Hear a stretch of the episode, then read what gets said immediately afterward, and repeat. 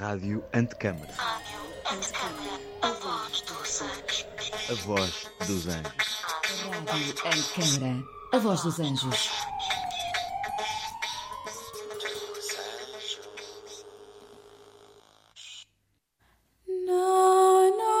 Le città invisibili di Italo Calvino. As Cidades Invisíveis, de Italo Calvino. No Soundit da Rádio Antecâmara, na garagem sul do CCB. Vários atores, alguns arquitetos, leem e comentam extratos desta obra. Acompanhe todos os episódios deste podcast em www.radioantecâmara.pt ou no Spotify e Apple Podcast. Le città invisibili di Italo Calvino.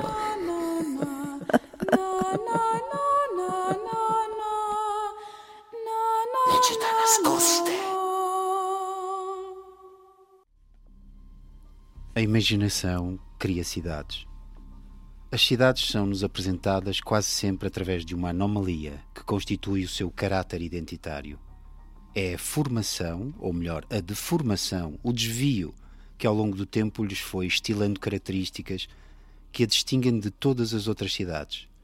A série, a acumulação desses incidentes e anomalias, nos séculos ou milénios, confere-lhe a individualidade que a torna reconhecível não só a quem nela vive, mas sobretudo aos que a visitam, como Marco Polo, ou ouvem falar dela, como Kublai Khan. Recém-chegado e ignorando completamente as línguas do Levante, Marco Polo não podia exprimir-se de outro modo que não fosse retirando objetos das suas malas. Tambores, peixes, salgados, colares de dentes de fucóquero, e indicando-os com gestos, saltos, gritos de espanto ou de horror, ou imitando o latido do chacal e o piar da coruja. Nem sempre as conexões entre um elemento e o outro do relato se tornavam evidentes ao imperador. Os objetos podiam querer dizer coisas diferentes. Uma aljava cheia de flechas indicava ora o aproximar-se de uma guerra, ora a abundância de caça ou a oficina de um armeiro. Uma clepsidra podia significar o tempo que passa ou que já passou, ou a areia, ou uma oficina onde se fabricam clepsidras. Mas o que tornava preciosos a Kublai Khan todos os factos ou notícias referidos pelo seu inarticulado informador era o espaço que ficava à volta deles, um vazio não preenchido por palavras.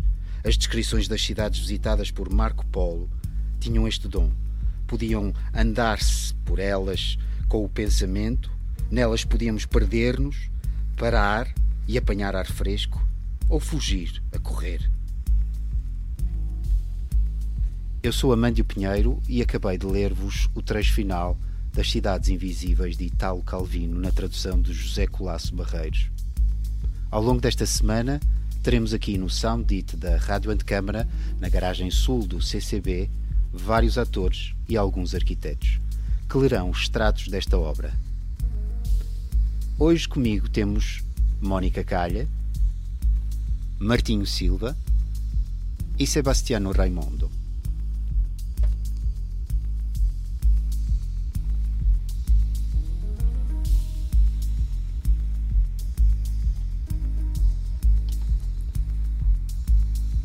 A Mónica Calha vai nos ler agora A Cidade e os Olhos 4 Fílias.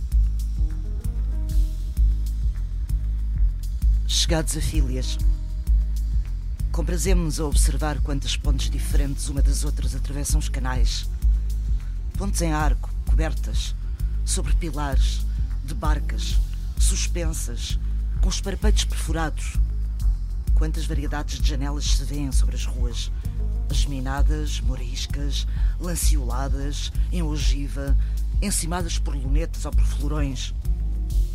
Quantas espécies de pavimentos cobrem o solo, de mosaico, de lajes, de saibro, de azulejos brancos e azuis. Em cada um dos seus pontos a cidade surpreende a vista. Um cesto de alcaparras a sair das muralhas da fortaleza, as estátuas de três rainhas sobre um pedestal, uma cúpula em cebola com três cebolinhas enfiadas na agulha do pináculo. Bem-aventurado quem tem todos os dias filhas sob os olhos e nunca deixa de ver as coisas que contém. Exclamamos, com a tristeza de ter de abandonar a cidade depois de vê-la só aflorado com o olhar. Mas acontece-nos ficarmos em filhas e passarmos lá o resto dos nossos dias. Em breve a cidade empalidece aos nossos olhos. Cancelam-se os florões, as estátuas sobre os pedestais, as cúpulas. Tal como todos os habitantes de Filhas, seguimos linhas em zigue-zague de uma rua para outra. Distinguimos zonas de sol e zonas de sombra. Aqui uma porta, ali uma escada, um banco onde podemos pousar o cesto, uma cunha onde o pé tropeça se não dermos por ela. Todo o resto da cidade é invisível. Filhas é um espaço em que se traçam percursos entre pontos suspensos no vácuo. O caminho mais curto para chegar à loja daquele mercador, evitando o portal daquele credor. Os nossos passos percorrem o que não se encontra fora dos olhos, mas sim dentro. Sepultado e apagado. Se entre dois pórticos um continuar a parecer-nos mais alegre, é porque é aquele por onde passava há 30 anos uma rapariga de largas mangas bordadas ou é só porque recebe a luz a uma certa hora, como aquele pórtico, que já não nos lembramos de onde ficava? Milhões de olhos erguem-se para as janelas, pontes alcaparras, e é como se percorressem uma página em branco. Muitas são as cidades como filhas que se subtraem aos olhares, se não as apanharmos de surpresa.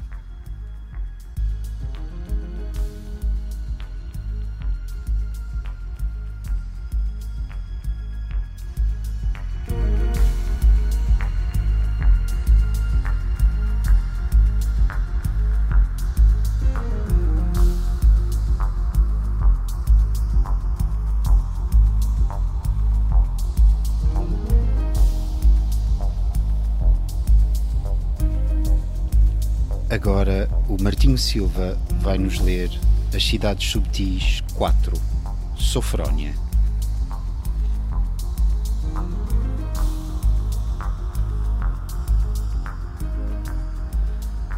A cidade de Sofrónia compõe-se de duas meias cidades. Numa fica a grande montanha russa de íngremes bossas, o carrossel com a sua auréola de correntes, a roda das gaiolas giratórias, o Poço da Morte com os motociclistas de cabeça para baixo, a cúpula do circo com o cacho dos trapézios a pender ao meio. A outra meia cidade é de pedra e mármore e cimento, com o banco, os opiários, os prédios, o matadouro, a escola e tudo o resto. Uma das meias cidades está fixa, a outra é provisória, e quando acaba o tempo da sua estadia, despregam-na, desmontam-na e levam-na dali para fora, para enxertar nos terrenos vagos de outra meia-cidade. Assim, todos os anos chega o dia em que os operários arrancam os frontões de mármore, deitam abaixo as paredes de pedra, os pilares de cimento, desmontam o ministério, o monumento, as docas, a refinaria de petróleo, o hospital e carregam-nos em reboques de grandes caminhões para seguirem de praça em praça o itinerário de todos os anos. Aqui fica a meia sofrónia das barracas de tiro ao alvo e dos carrosséis, com o grito suspenso da naveta da montanha russa do avesso, e começa a contar quantos meses, quantos dias deverá aguardar antes que retorne a caravana e recomece a vida inteira.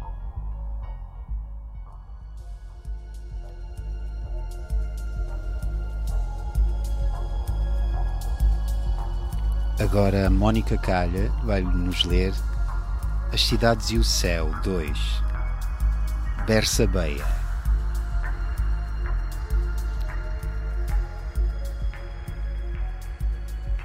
Beia Transmite-se em Berça Beia esta crença que suspensa nos céus existe outra Berça Beia onde se ponderam as virtudes e os sentimentos mais elevados da cidade e que se a Berça Beia terrena tomar como modelo a celeste, se tornará uma só com ela. A imagem que a tradição divulga é de uma cidade de ouro maciço, com cavilhas de prata e portas de diamante, uma cidade de joia, toda em talhos e engastes, como só o máximo de estudo laborioso pode produzir, aplicando-se a matérias do maior valor. Fiéis a esta crença, os habitantes de Bersabeia fazem honra a tudo o que lhes evoca a cidade celeste. Acumulam metais nobres e pedras raras, renunciam aos abandonos efêmeros, elaboram formas de comedida compostura. Também acreditam, estes habitantes, que existe outra Bersabeia debaixo da terra, receptáculo de tudo o que eles precisam de desprezível e indigno. E é constante o seu cuidado de cancelar da Bersabeia imersa qualquer ligação ou semelhança com a sua gêmea de baixo.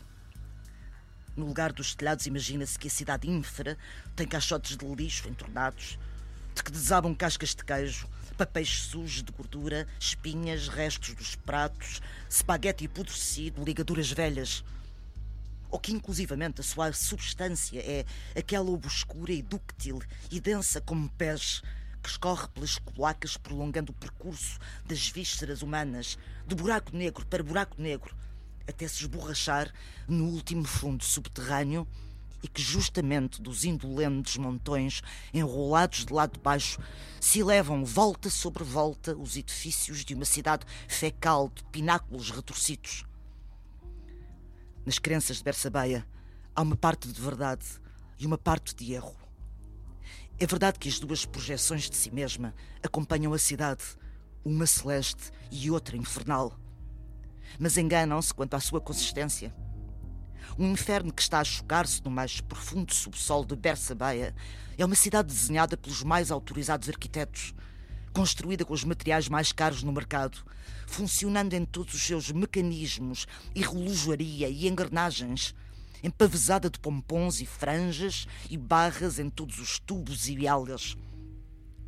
Concentrada a acumular os seus quilates de perfeição, Bersabeia considera virtude o que já não é senão uma avara exaltação para encher um recipiente vazio de si mesma. Não sabe que os seus únicos momentos de abandono generoso são os do desprender de si, deixar cair, a expandir. Contudo, no zénite de Bersabeia gravita um corpo celeste que re resplandece de todo o bem da cidade, encerrado no tesouro das coisas deitadas fora um planeta ondulante de castas, de batata, guarda-chuvas rotos, meias soltas, cintilante de cacos de vidro, botões perdidos, papéis de chocolate, pavimentado de bilhetes de elétrico, unhas e calos cortados, cascas de ovo. A cidade celeste é esta, e no seu céu correm cometas de longa cauda, postos a voltear no espaço pelo único ato livre e feliz de que são capazes os habitantes de Bersabeia, cidade que só quando caga não é a vara calculista interesseira.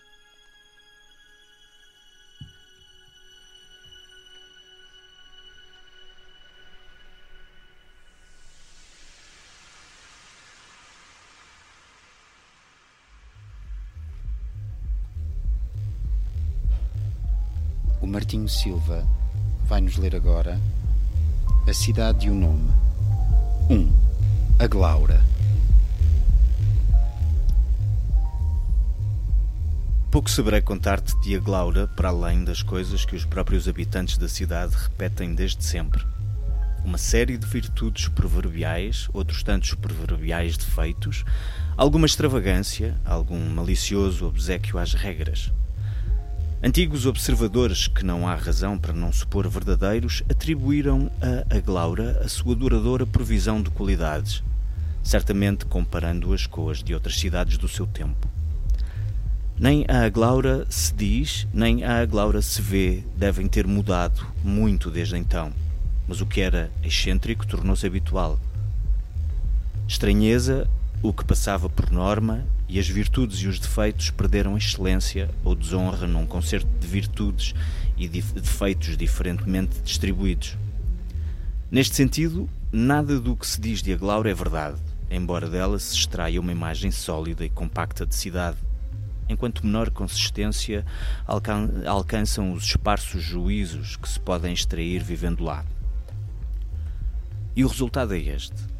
A cidade que dizem tem muito do que é preciso para existir, enquanto acaba por existir menos a cidade que existe no seu lugar. Portanto, se quisesse descrever-te a Glaura, atendo-me apenas ao que vi e experimentei em pessoa, Deveria dizer-te que é uma cidade desbotada, sem caráter, posta ali ao Deus dará. Mas sem mesmo isto, nem mesmo isto seria verdade.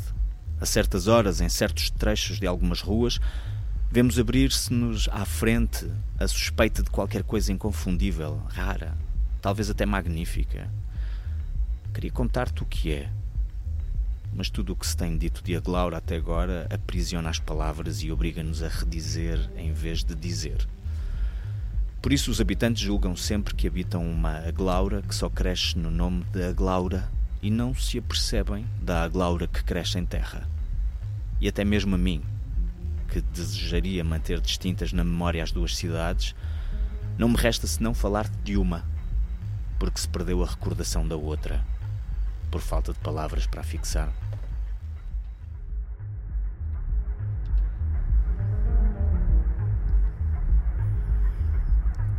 Agora a Mónica Calha vai nos ler As Cidades e o Desejo 5 Zobaida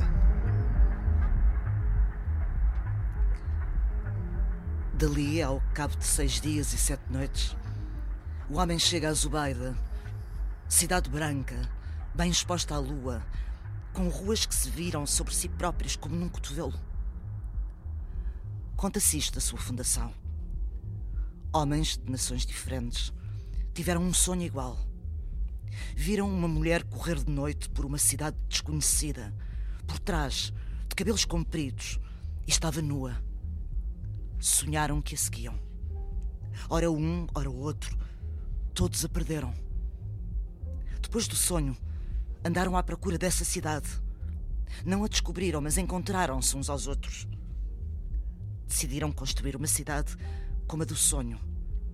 Na disposição das ruas, cada um refez o percurso da sua perseguição. No ponto em que tinha perdido o rastro da fugitiva, ordenou diferentemente do sonho os espaços e as paredes, de modo que ela já não lhe pudesse fugir. Esta passou a ser a cidade de Zubaida, em que se estabeleceram à espera de que uma noite se repetisse aquela cena. Nenhum deles, nem em sonhos, nem acordado, voltou a ver essa mulher. As ruas da cidade eram as mesmas em que eles iam para o trabalho todos os dias, já sem nenhuma recordação nem relação com a perseguição sonhada, que de resto já tinha sido esquecida há muito tempo. Chegaram mais homens de outros países que haviam tido um sonho como o deles e na cidade de Zubaida reconheciam algo das ruas do sonho e mudavam de lugar pórticos e escadas para que se parecessem mais com o caminho da mulher perseguida e para que no ponto em que desaparecera já não tivesse saída. Os primeiros chegados não compreendiam o que atraía esta gente a Zubaida, a esta feia cidade, a esta ratoeira.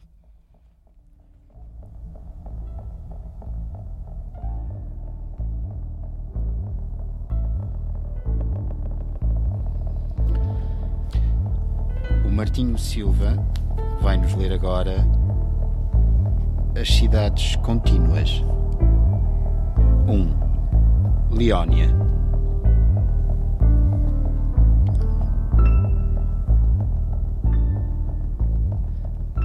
A cidade de Leónia refaz-se a si própria cada dia que passa. Todas as manhãs, a população acorda no meio de lençóis frescos, lava-se com sabonetes acabados de tirar da embalagem, veste roupas novinhas em folha, extrai do mais aperfeiçoado frigorífico frascos e latas ainda intactos, ouvindo as últimas canções no último modelo de aparelho. Nos passeios embrulhados em rígidos sacos de plástico, os restos da Leónia de ontem esperam o carro do lixo. Não só tubos de pasta dentífrica bem apertados, lâmpadas fundidas, jornais, contentores, restos de embalagens, mas também esquentadores, enciclopédias, pianos, serviços de porcelana. Mais do que pelas coisas que dia a dia são fabricadas, vendidas, compradas, a opulência de Leónia mede-se pelas coisas que dia a dia se deitam fora para dar lugar às novas. De tal modo que há quem se interrogue se a verdadeira paixão de Leónia é realmente, como dizem, o gozar as coisas novas e diferentes, ou antes o rejeitar, o afastar de si, o limpar-se de uma constante impureza. A verdade é que os varredores são recebidos como anjos, e a sua tarefa de remover os restos da existência de ontem está rodeada de um respeito silencioso, como um ritual que inspira devoção, ou talvez porque, uma vez deitadas fora, já ninguém quer tornar a pensar nessas coisas. Para onde levam todos os dias a sua carga os varredores, ninguém quer saber. Para fora da cidade, claro mas cada ano que passa a cidade vai se expandindo e os depósitos do lixo têm de recuar mais para longe. A imponência dos desperdícios aumenta e as pilhas erguem-se, estratificam-se, cobrem um perímetro cada vez mais vasto. Acrescente-se que quanto mais se aperfeiçoa a arte de Leónia em fabricar novos materiais, mais o lixo melhora a sua substância, resiste ao tempo, às intempéries, a fermentações e combustões. É uma fortaleza de resíduos indestrutíveis que rodeia Leónia, que a domina de todos os lados como um maciço de montanhas. O resultado é este. Quanto mais Leónia deita fora, mais coisas acumula. As escamas do seu passado fundem-se numa couraça que não se pode tirar. Renovando-se dia a dia, a cidade conserva-se toda na única forma definitiva. A dos lixos de, de ontem, que se amontoam nas lixeiras de anteontem e de todos os seus dias e anos e lustros. O lixo de Leónia pouco a pouco invadiria o mundo se sobre a interminável lixeira não estivessem a fazer pressão para lá do seu extremo confim as lixeiras de outras cidades que também mandam para longe de si montanhas e montanhas de lixo. Talvez o mundo inteiro, para além dos limites de Leónia, esteja coberto de crateras de lixo, tendo cada uma ao centro uma metrópole em erupção ininterrupta. Os confins entre as cidades estranhas e inimigas são bastiões infectos, em que os detritos de ambas se escoram uns aos outros, se sobrepõem e misturam. Quanto mais cresce a sua altura, mais paira o perigo das derrocadas Basta que uma lata, um velho pneu, um garrafão desempalhado rebole para o lado de Leónia e uma avalanche de sapatos rotos, calendários de anos anteriores e flores secas sobremergirá a cidade no seu próprio passado que em vão tentava expulsar, misturando com o da cidade limítrofe.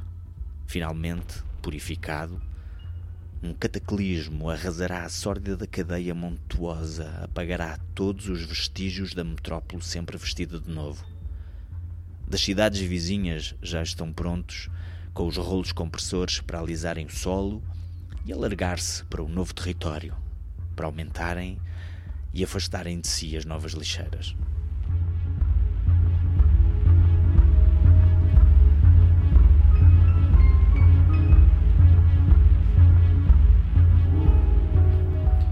A Mónica Calha vai-nos ler agora As Cidades Contínuas 4, Cecília.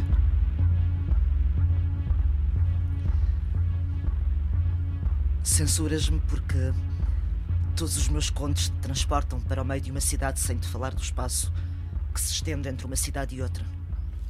Se o cobrem mares, campos de aveia, penhais, pântanos. Vou responder-te com um conto pelas ruas de Sicília, cidade ilustre, encontrei uma vez um cabreiro que conduzia encostado às muralhas um rebanho badalante. Homem abençoado pelos céus, deteve-se para me perguntar: Sabes dizer-me o nome da cidade onde nos encontramos? Que os deuses te acompanhem, exclamei. Como podes não reconhecer a muito ilustre cidade de Sicília? Tem pena de mim, respondeu ele Sou um pastor em transumância. Calha mais vezes a mim e às cabras atravessar cidades, mas não conseguimos distingui-las. Pergunta-me o nome dos pastos. Conheço-os a todos: o prado entre as rochas, a encosta verde, a erva à sombra. As cidades para mim não têm nome. São lugares sem folhas que separam um pasto do outro e onde as cabras se assustam nos cruzamentos e se dispersam. Eu e o cão temos de correr para manter compacto o rebanho. Ao contrário de ti, afirmei, eu só reconheço as cidades e não distingo o que está fora delas. Nos lugares desabitados aos meus olhos, Todas as pedras e todas as ervas se confundem com qualquer outra pedra ou erva. Desde então passaram muitos anos. Conheci muito mais cidades e percorri continentes. Um dia caminhava por entre esquinas de casas todas iguais, tinha-me perdido, e perguntei a um transeunte: Que os imortais te protejam, sabes dizer-me onde nos encontramos? Em Sicília. Não podia deixar de ser. Respondeu-me. Caminhamos há tanto tempo pelas ruas, eu e as cabras, e nunca mais se consegue sair. Reconheci-o. Apesar da longa barba branca, era o pastor da outra vez. Seguiam poucas cabras peladas que já nem cheiravam mal, de tão reduzidas a pele e osso. Ruíam papel velho nos bidões do lixo. Não pode ser, gritei. Eu também não sei há quanto tempo entrei numa cidade e desde então continuei a penetrar cada vez mais pelas suas ruas. Mas como pude chegar onde dizes tu, se me encontrava noutra cidade, afastadíssima de Sicília, e nunca mais saí dela? Os lugares misturam-se, disse o cabreiro. Sicília está em toda a parte. Aqui de antes devia ser o prado da Salva Baixa. As minhas cabras reconhecem as ervas do separador das faixas da rua.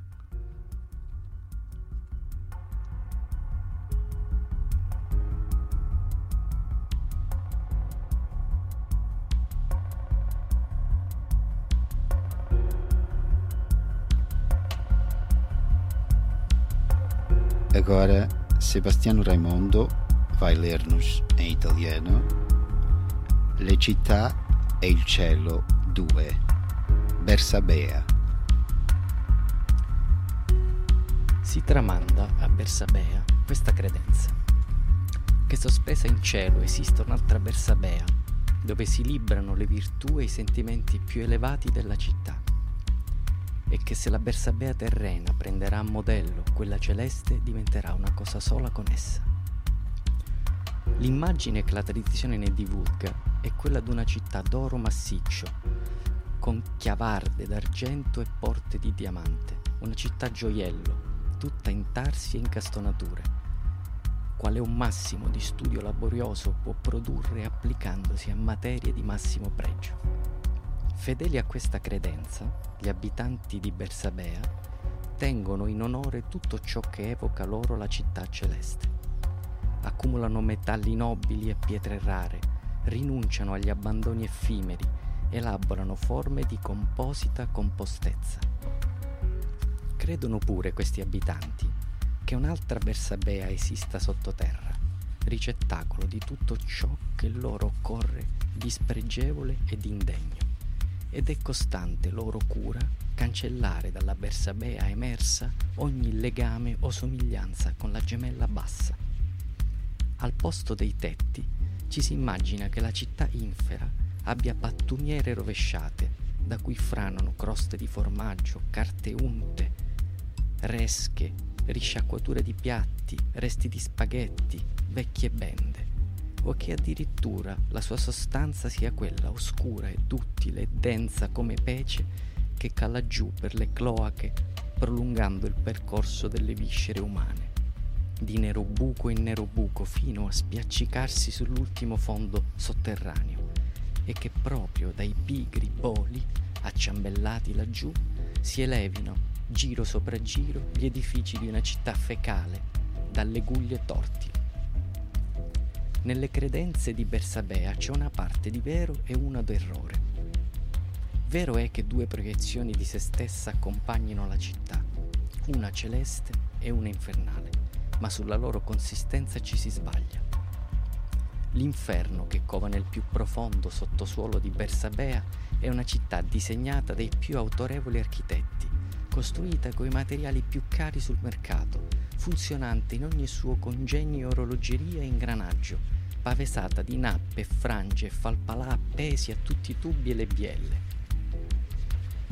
Intenta ad accumulare i suoi carati di perfezione, Bersabea crede virtù ciò che è ormai un cupo invasamento a riempire il vaso vuoto di se stessa. Non sa che i suoi, suo, suoi soli momenti d'abbandono generoso sono quelli dello staccare da sé, lasciar cadere, spandere. Eppure allo zenit di Bersabea gravita un corpo celeste che risplende di tutto il bene della città, racchiuso nel tesoro delle cose buttate via. Un pianeta sventolante di scorze di patata, ombrelli sfondati, calze smesse, sfavillante di cocci di vetro, bottoni perdute, carte di cioccolatini, lastricato di biglietti del tram, ritagli d'unghie e di calli, gusci d'uovo. La città celeste è questa, e nel suo cielo scorrono comete dalla lunga coda, emesse a roteare nello spazio dal solo atto libero e felice di cui sono capaci gli abitanti di Bersabea. Città che solo quando caga non è avara calcolatrice interessata.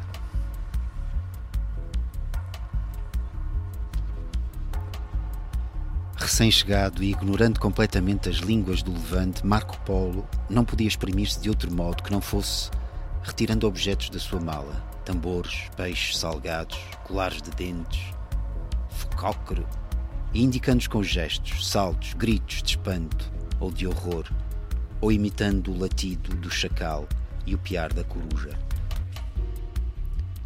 Kublai Khan apercebera-se de que as cidades de Marco Polo eram todas parecidas, como se a paisagem de uma para a outra não implicasse uma viagem, mas sim uma troca de elementos. Agora, de todas as cidades que Marco Polo lhe descrevia, a mente do Gran Khan partia por sua conta e risco, e desmontada a cidade peça a peça, reconstruía de outro modo, substituindo ingredientes, deslocando-os, invertendo-os. Marco Polo continuava a informá-lo da sua viagem, mas o imperador já não o ouvia, interrompia-o. De agora em diante, serei eu a descrever as cidades e tu verificarás se existem e se são como as que eu pensei. Começarei por perguntar-te de uma cidade em degraus, exposta ao siroco, sobre um golfo em meia-lua. Vou falar de algumas das maravilhas que contém. Uma piscina de vidro da altura de uma catedral para seguir o nadar e o voar dos peixes andorinha e deles extrair auspícios. Uma palmeira que com as folhas ao vento toca a harpa. Uma praça tendo à sua volta uma mesa de mármore em ferradura, com a toalha também de mármore, posta com comidas e bebidas todas de mármore. Sira, estavas distraído. Estava precisamente a falar-te dessa cidade quando me interrompeste. Conhece-la? Onde é? Qual é o seu nome? Não tem nome nem lugar. Repito-te a razão por que a descrevi. Do número das cidades imagináveis, temos de excluir aquelas cujos elementos se somam sem um fio condutor que os ligue, sem uma regra interna, uma perspectiva, um discurso. São cidades como sonhos. Todo o imaginável pode ser sonhado, mas também o sonho mais inesperado é um enigma que oculta um desejo, ou o seu contrário, um medo. As cidades, como os sonhos, são construídas de desejos e de medos, embora o fio do seu discurso seja secreto, as suas regras absurdas, as perspectivas enganosas, e todas as coisas escondam outra. Eu não tenho desejos nem terrores, declarou o Khan. E os meus sonhos são compostos ou pela mente ou pelo acaso. Até as cidades julgam ser obra da mente ou do acaso, mas nenhuma nem a outra bastam para suster as suas muralhas. De uma cidade não desfrutas as sete ou as setenta e sete maravilhas, mas sim a resposta que dá a uma tua pergunta. Ou a pergunta que te faz obrigando-te a responder como Tebas pela boca das esfinges.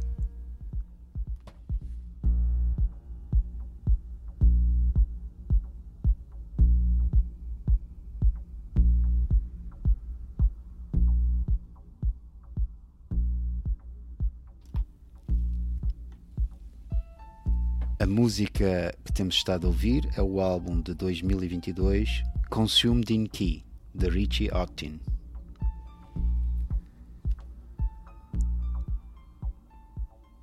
E agora eu propunha aos meus amigos e convidados, Mónica Calha Martinho Silva e Sebastiano Raimundo, para trocarmos algumas impressões sobre este, este livro, esta obra, e gostava de saber, começando pela Mónica, como é que entraste em contacto com, com este livro pela primeira vez? Estávamos a contar antes de começarmos que, que já foi há muito tempo a primeira leitura. E uh, qual é o papel que este livro tem na tua vida? Bem, eh, o contato com esta obra veio exatamente a partir do, de um arquiteto. É obrigatório, não é? Os Uh, arquitetos. há 25 anos, quando nos conhecemos, uh, ele, ele apresentou-me, eu não conhecia. E, e li-o na, li-o na altura e ficou. Pronto, é uma coisa na qual eu não pegava há 25 anos. E foi muito.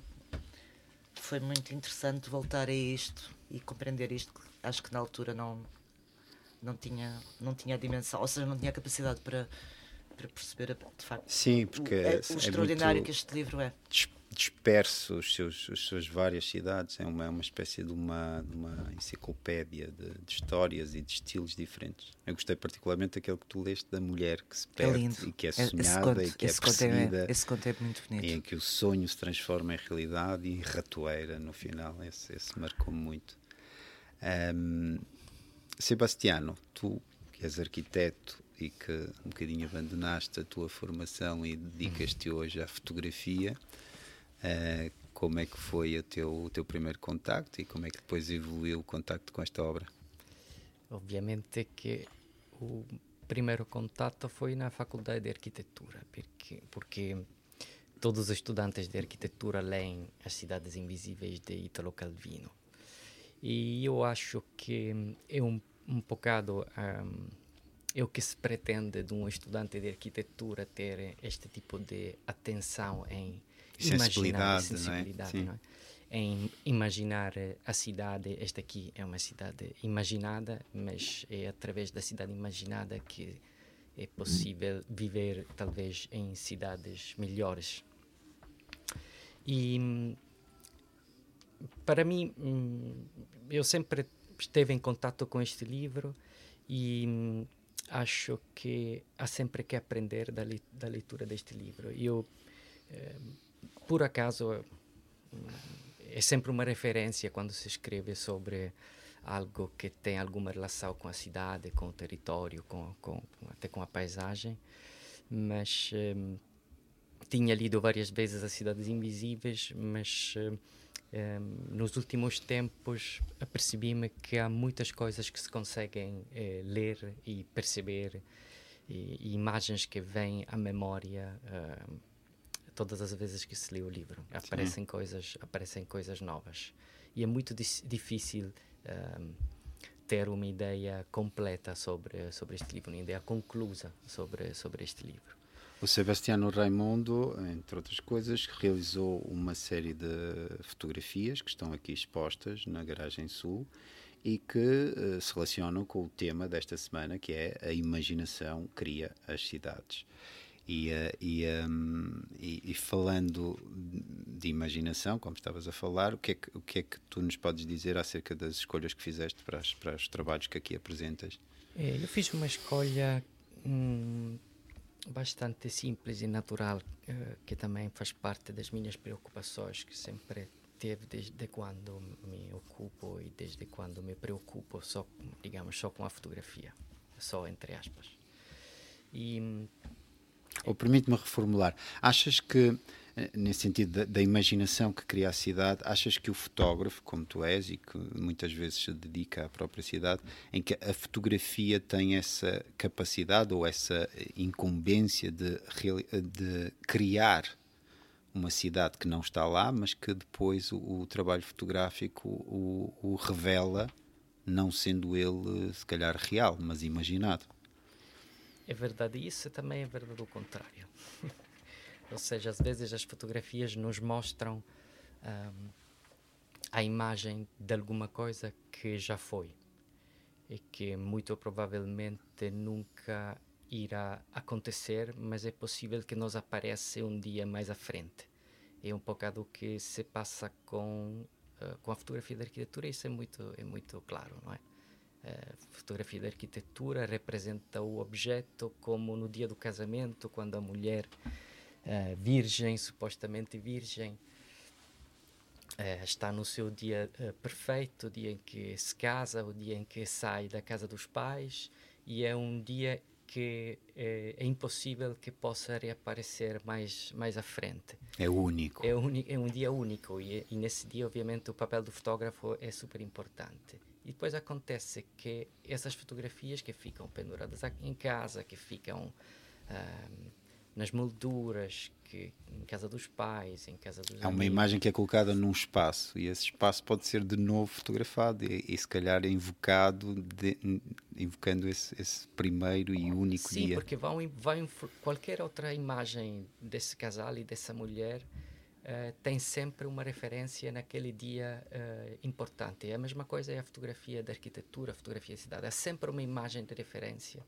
uh, super importante que representa a arquitetura no momento específico em que o arquiteto chorando deixou a obra e a obra começa a viver agora uh, no seu no seu lugar ou começa, começa a, a morrer. ou começa a morrer que é, que é um bocado é, é o início e o fim das coisas às vezes. Uh, são no mesmo no mesmo no mesmo ponto não há um fim definitivo. O fim é o início de uma outra vida. Na arquitetura essa é uma coisa muito muito evidente, muito clara e, na, e também na expansão da cidade, na construção da cidade. Portanto, Queres dizer rapidamente o que é que escolheste e o que é que temos aqui para as pessoas, se calhar, eh, Sim, muito rapidamente. Eu fiz uma sequência de cinco imagens. A primeira, basicamente, é um, é um desenho. Uh, eu não pus nas legendas uh, o, o, que exatamente nós estamos a ver, ou seja, a relação direta entre a imagem e a sua realidade, mas achava mais interessante que essa possibilidade de encontrar sítios conhecidos fosse feita pelo, pelo observador. Mas é, é um desenho, é, é um desenho uh, feito à mão, uh, em, em duas cores, vermelho e azul. Uh, as imagens todas, antes de eu começar a falar específico, são collage, são collage de uh, diapositivas, de slides, em 10 por 12 centímetros. E são collage porque cada imagem é a junção de uma ou mais imagens e, e são, são basicamente reproduções de, de coisas que existem, mas são peças únicas ao mesmo tempo. Portanto, eu tentei fazer um bocado essa, essa, esse jogo. Remontar o que, que, já existe. Uma coisa que é uma peça única, impossível de repetir. Estas slides são impossíveis de, de, se repetir, mas se refere a imagens que já existem, sejam esses desenhos, ou paisagem, ou cidades. E a minha ideia um pouco da sequência era que se começasse para um, um desenho, depois há uma, um, um braço do homem dentro de uma máquina que está a construir a paisagem, depois a terceira imagem eh, começa a ser um pouco mais críptica, mais complexa e fala de limites da cidade e é uma imagem onde aparece uma grande rua que não é o centro da cidade, mas são os arredores de uma cidade onde aparecem fantasmas ou transeuntes de uma forma mais poética. E aparece uma cidade que, que é vivida, ou seja, que já foi construída.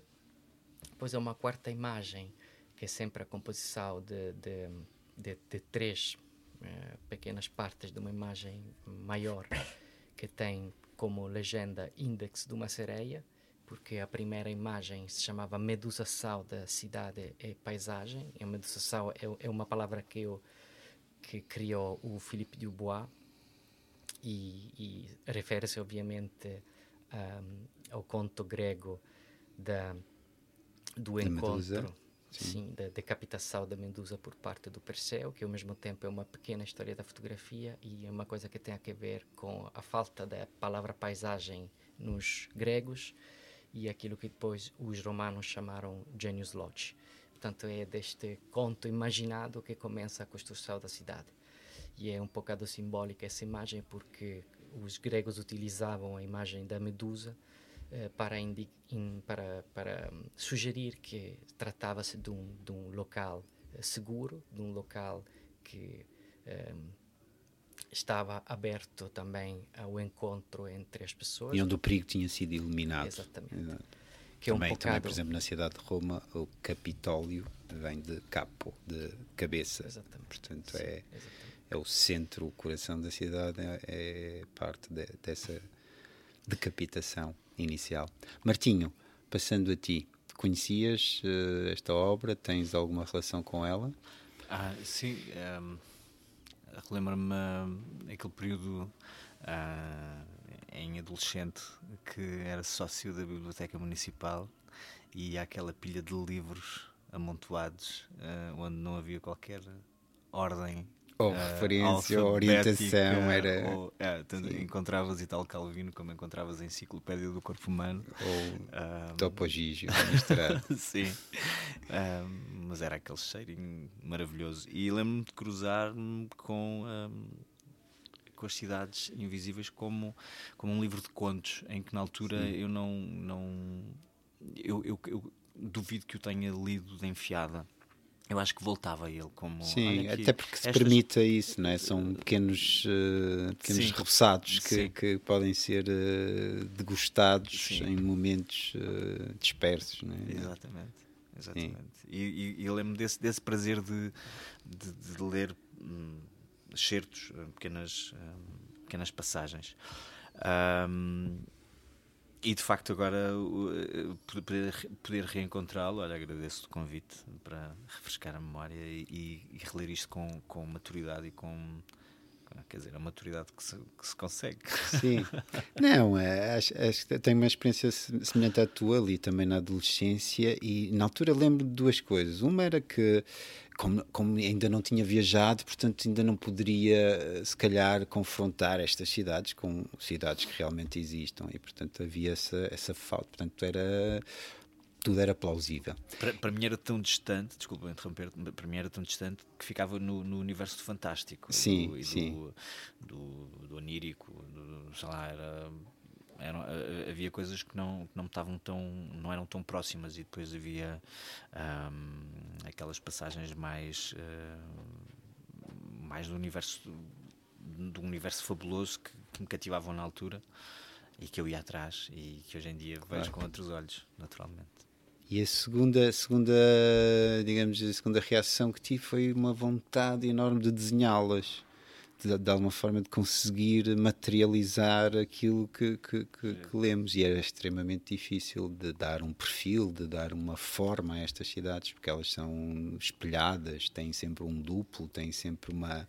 uma transformação e, e, e, nesse sentido o desafio ficou-se por ali. Portanto, não havia viagens e não havia também desenhos, mas, mas ficou, ficou um grande, uma marca profunda que mais tarde, quando voltei ele, pronto, há, há, uma, outra, há uma outra camada que se, que, que se coloca por cima dessa primeira leitura que, que, vai, vai sempre e continua sempre. Acho que é, é uma leitura quase infinita.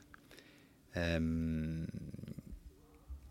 Mónica, Sim. Eu escolhi, e, e Martinho, eh, eu escolhi, obviamente, estes, estes, eh, estas cidades um bocadinho a pensar naquilo que, que do que vos conheço, não é? E, e, portanto para ti eh, em especial aquela do sonho foi foi foi propositada e para ti, Martinho, foi também aquela em que fala do, do de recuperar materiais e, e do, do, próprio lixo, porque temos uma paixão comum que é Sim. de recuperar os objetos e dar-lhes outra utilidade. E, portanto, fascinou-me imenso algumas das cidades que aqui estão que, que, que falam disso. E, e, e também e... o facto de, no fundo, há aqui uma outra cidade que ainda não lemos, mas vamos ler esta semana, em que o Kublai Khan vira-se para o Marco Polo e diz: Mas isto é sempre a mesma cidade, isto é Veneza, tu me contas. Portanto, qualquer uma destas cidades pode ser a descrição de qualquer uma das cidades. Uh, e, e, isso é é um jogo muito interessante. Eu agora tive, eu não sei se, se, estou a sonhar, estavas a falar sobre o desenho, antes de teres falado sobre os desenhos. Uhum. Não existe uma banda desenhada a partir disto. Não creio. Acho que estás a confundir com as cidades do Sol ou uma coisa assim, eu não? Tenho, Achas que é? Uh, de repente, visualmente, se calhar estou a, a fazer uma ligação. Uh, não, não, aliás, até acho que vi uma banda desenhada muito antiga, ou seja, antes até de ter lido, de ter lido o livro, visto uma. De ter, uh, de ter, ter estado em contato com uma banda desenhada que não me lembro, portanto é mesmo uma coisa muito remota Uhum. que, que foi, foi feita a partir desta, das cidades invisíveis do, do, do Calvino. Bom, se existe é muito corajoso, porque é de facto muito É. difícil conseguir, que porque algumas teres- teres podido ver. mas, mas é que tu, tu conseguir ver, eh, ou, ou então não sei, se calhar, Se calhar fiz essa. acreditas ter visto estas cidades esse- algures. eh, desenhadas eh, a, a preto e branco. Mas é natural, porque ta- tal China. como te inspirou a ti, é natural que tenha inspirado outros leitores, Portanto, a vou- outros vou- artistas. Vou a- pesquisar sim. isso porque foi assim de repente. Sebastiano, na- na- quando se estuda arquitetura e se tem este confronto com este livro, o que é que se faz? Normalmente Desenhas, é, é tentas, antes, sim, é antes tentas. de desenhar um projeto, uma arquitetura, um pedaço de cidade, uma urbanização. Sim, faz sentido. Faz sentido. Até porque, por exemplo, eu já li este livro em, em várias cidades, em Roma, onde vivo, em Lisboa, e hum, a cidade onde te encontras é perfeitamente adaptável àquilo que estás a ler, né, independentemente de onde estás, porque encontras sempre, como, por exemplo, lendo isto em Lisboa, qualquer coisa que aqui esteja escrito, eu procuro na cidade onde me encontro. E se calhar na cidade de onde, de onde, de onde Claro. E a dúvida é se esta como o título da tua do teu programa, não é? Se é a imaginação que cria a cidade antecedeu a cidade ou, ou, ou é a partir da cidade que se cria um conto ou os vários contos Sim. que aqui estão. Até porque uma cidade nunca pode ser completamente possuída, não é? É essa a tentativa do, do Gran Khan que quer ouvir todas e que quer conhecer todo o seu império sem sair do seu palácio, não é? E, e- mas de facto, eh, quem, qualquer um de nós, quem quer que seja, tem sempre um conhecimento parcial da própria cidade. Portanto, a Lisboa da Mónica Calha não é minha, não é do Martinho, não é do Sebastiano, e cada um de nós pode falar de uma cidade que parece ser diferente, mas é a mesma nas suas várias facetas e nesses duplos constantes que, que se criam. Bom, muito obrigado a todos e foi um prazer eh, rever-vos e, e lermos juntos esta, esta magnífica obra. Até amanhã a todos e obrigado a todos que ouviram e que nos seguiram aqui na Rádio Antecâmara, na garagem sul do CCB. Le città invisibili di Italo Calvino. Le città, le città la memoria. Le città e il desiderio. Le città e i segni. Le città sottili. Le città e gli scambi. Le città e i morti. Le città e gli occhi. Le città e il cielo. Le città continue. Le città nascoste. Le città invisibili di Italo Calvino. A Rádio Antecâmara é um lugar de encontro heterogêneo, com uma programação diversa que junta várias áreas do conhecimento e membros da comunidade para expandir as noções sobre a complexidade urbana e questionar os paradigmas da arquitetura. Um projeto com curadoria de Pedro Campos Costa